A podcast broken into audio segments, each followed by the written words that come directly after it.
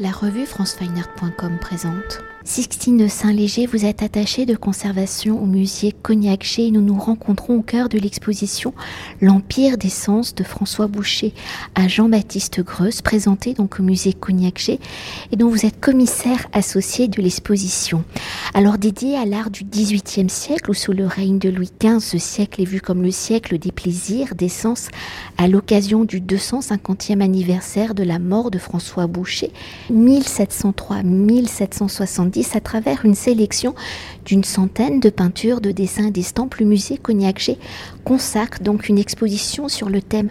de l'amour et de ses formes les plus libertines et licencieuses. Alors si le XVIIIe siècle est le siècle de la fête galante, de scènes en plein air montrant des couples amoureux réunis dans les jardins ou des parcs occupés à des divertissements de société, ou faisant de la musique, le XVIIIe siècle sera également à l'origine donc de compositions plus intimistes, plus secrètes, où les corps sont dénudés, où le plaisir charnel, le désir sont au centre des œuvres. Alors si la production de ces œuvres sont généralement dédiées à un cercle restreint aux amateurs des jeux érotiques, dans ce siècle des Lumières qui est marqué par une vision renouvelée, élargie du monde, où les philosophes ne se contentent pas d'écrire dans la dimension privée, où ici les corps dénudés ne sont pas à dimension de tableau d'histoire, d'éloge à la mythologie, quelles sont justement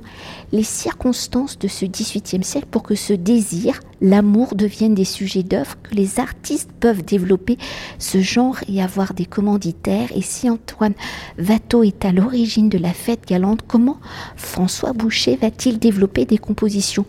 plus secrètes où l'érotisme, la volupté des corps sont les sujets? En marge de,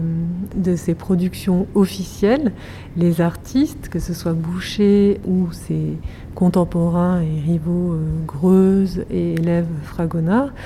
vont euh, concevoir et élaborer une production beaucoup plus licencieuse, une sorte d'ode au désir, euh, manifestation de, de l'objet du désir au travers de la représentation de la femme euh, nue dans, sa nudité euh, sensuelle. Certaines scènes euh, au prisme de prétextes mythologiques et littéraires et d'autres comme, comme l'Odalisque de Boucher en 1745 qui se départit de tout prétexte littéraire pour montrer euh, dans, tout ce qu'elle a dans ses atours les plus sensuels, le corps de la femme offert au regard du, visiteur et du spectateur, euh, dans un élan de, sensualité. Donc c'est à l'école euh, d'Antoine Watteau que Boucher euh, va se former en, gravant le, recueil Julienne et donc va s'approprier euh, le, style euh, du, maître et, cette école va infuser tout le XVIIIe siècle puisque on comprend mieux l'œuvre de Fragonard, ce qu'elle hérite de, de l'œuvre de Boucher, de ses compositions, de ses sujets. Et au travers de la représentation de l'objet du désir, donc la femme nue offerte au regard, Boucher euh, va raconter euh, une histoire du désir tout au long de sa carrière, en marge d'ailleurs de cette carrière officielle, puisque Boucher était premier peintre euh, du roi, directeur de la manufacture, mais va réserver au profit d'amateurs éclairés et de certains euh, privilégier des cercles libertins, cette œuvre beaucoup plus confidentielle et euh, licencieuse, toujours à la périphérie du, licite, dans cette représentation de l'instant suspendu euh, qui, suscite tout le, désir en fait. L'objet, l'objet du désir, le corps de la femme, au prétexte mythologique ou littéraire, ou tout simplement dans tout ce qu'elle a de plus sensuel, dans ses atours et dans sa nudité pour poursuivre et pour entrer au cœur de l'exposition où elle est conçue en huit sections, allant de la naissance hein, du désir jusqu'à l'assouvissement hein, des passions, pour matérialiser ces vocabulaires de l'amour, des paroles amoureuses, de la séduction et des plaisirs. Comment les artistes vont-ils peindre, entre guillemets, ces interdits, les actes les plus intimes et si les corps sont nus et voluptueux dans ce jeu de la suggestion où l'on montre des attentions, le désir montant, comment les artistes ont-ils développé cet art de l'érotisme et comment ces œuvres vont-elles se développer justement en marche de cette littérature libertine de l'époque? Sont-elles des inspirations,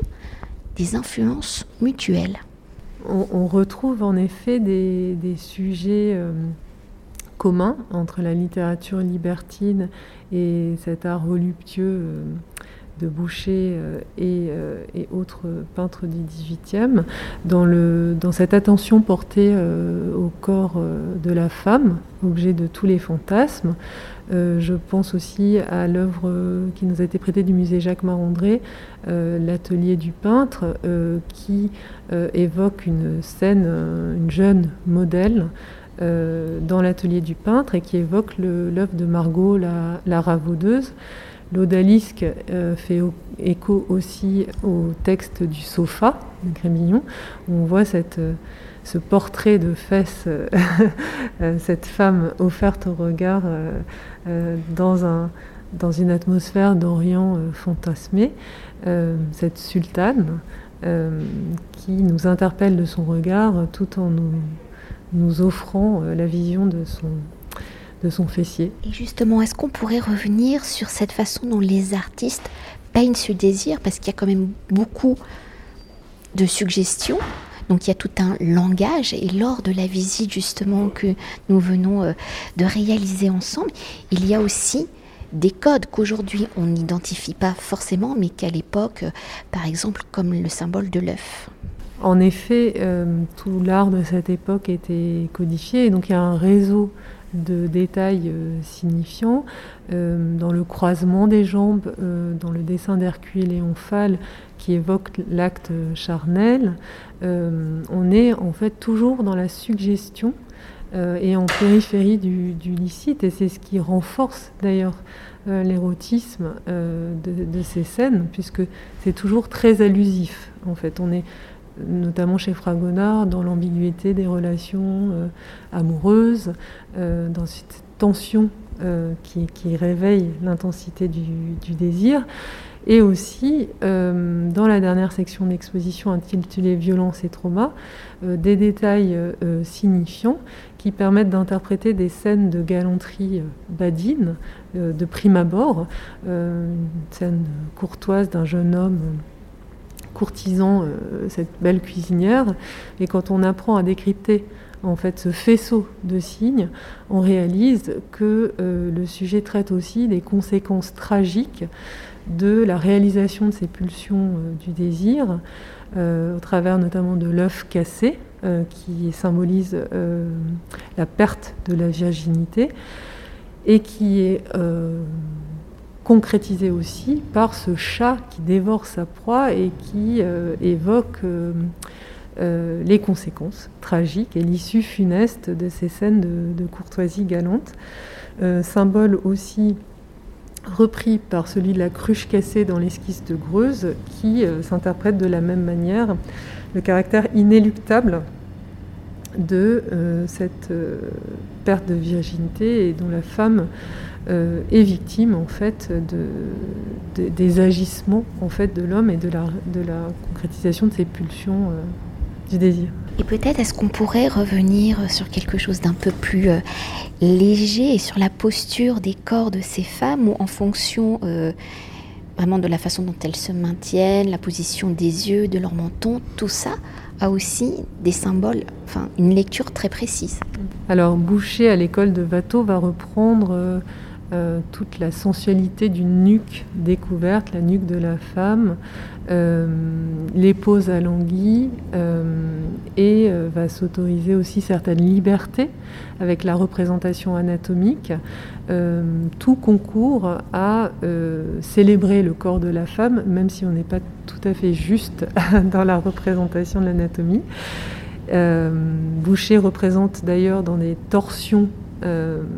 les femmes pour euh, présenter à la fois, offrir au regard à la fois le fessier mais aussi la poitrine, euh, dans des états aussi propices à, cette, à cet abandon. Je pense notamment au sommeil de la Vénus de Pushkin, où tout ce jeu très subtil entre le dévoilement et le cachet qui participe aussi, qui nous prend à partie en tant que spectateur dans, cette, dans une sorte de voyeurisme euh, et qui concourt à, renforcer euh, toute l'intensité du désir en fait. Et peut-être pour revenir à l'articulation de l'exposition et de ces huit sections, comment justement les différents chapitres s'articulent-ils avec l'histoire et les collections du musée Cognac-G Parce que là, l'exposition est vraiment elle s'imbrique également dans le parcours permanent. Tout à fait. On a, hum, alors le projet est plus ambitieux euh, par le, déploiement de l'exposition sur euh, deux niveaux de, notre, de notre musée qui est établi dans un hôtel particulier. donc on a condensé en fait le parcours des collections permanentes autour de nos, nos chefs-d'œuvre qui seront présentés par rotation. Et l'exposition fait sens avec notre collection, puisque nous avons une collection de 18, consacrée au XVIIIe siècle. Euh, et on a souhaité articuler l'exposition autour de la figure de François Boucher, figure d'élection, euh, dont la vie couvre quasiment tout le XVIIIe siècle, puisqu'il meurt en 1770, et qu'on a euh, la chance d'avoir dans une des plus belles collections parisiennes d'œuvres de François Boucher de toute sa carrière, de toutes les étapes de, sa carrière. Et ce Boucher, peintre des grâces, euh, prend place donc au sein de notre, de notre musée et, fait sens au travers de cette histoire du désir qui prend naissance euh, au début du XVIIIe siècle à l'école de Watteau, euh, autour de l'objet du désir, le corps de la femme, euh, et progresse tout au long du parcours au travers de, des amours des dieux, d'une section consacrée à, l'odalisque, pour se poursuivre au travers des caresses et des baisers, et terminer dans une apothéose une acmé du plaisir euh, autour de l'entrelac des corps et de l'Hercule Léonphal qui nous a été généreusement prêté par le musée Pouchkine. est-ce qu'on pourrait quand même parler de, cette, de ce dernier chapitre hein, appelé Erotica et là qui est vraiment un peu un petit cabinet aussi de curiosité. Alors justement, on a tenu à, présenter dans l'exposition en excursus ce cabinet d'Erotica, euh, dont la scénographie évoque le cabinet de curiosité, euh, mêle à loisir différentes typologies euh, d'objets, euh, des petites boîtes, des tabatières, des gravures, et dont le sujet, on verse dans la pornographie, et justement permet euh, de prendre la mesure euh, de, l'interdit, en tout cas de cette licence euh, qui, je dirais, dans le parcours officiel, les artistes se tiennent toujours à la frontière du licite et de l'interdit. Et dans le cabinet d'Erotica, on verse dans le monde à l'envers, hein, c'est-à-dire que c'est des œuvres qui sont anonymes, euh, dont on connaît peu l'histoire, puisqu'elles étaient vendues sous le manteau. Euh, alors, euh, on, imagine aisément dans un cercle d'amateurs libertins, puisqu'elles font écho aussi à la littérature de l'époque. Je pense à Thérèse Philosophe ou l'histoire de Don Bougre, et on voit ces scènes priapi qui donnent lieu à l'amour à plusieurs à, des évocations de l'antique euh, ou des scènes plus, plus érotiques dans des intérieurs euh, euh, de l'époque. Oui, d'ailleurs, par au moins deux tout petits tableaux, on voit comment à l'époque il pouvait être présenté soit avec un petit rideau, soit avec un petit volet. Donc, même chez ces amateurs, hein, elles étaient plus ou moins cachées. Elles n'étaient pas montrer euh, ouvertement euh, aux yeux des regardeurs. Tout à fait. Le, dispositif de monstration, ces rideaux, évoque tout ce jeu du dévoilement. Euh, donc tenir à l'abri du regard, c'est susciter le désir et, le, fantasme naît de cette projection, de ce qu'on peut imaginer se trouver derrière ces rideaux. Et donc je pense que et encore une fois, malheureusement, on dispose de peu d'archives ou de documents d'époque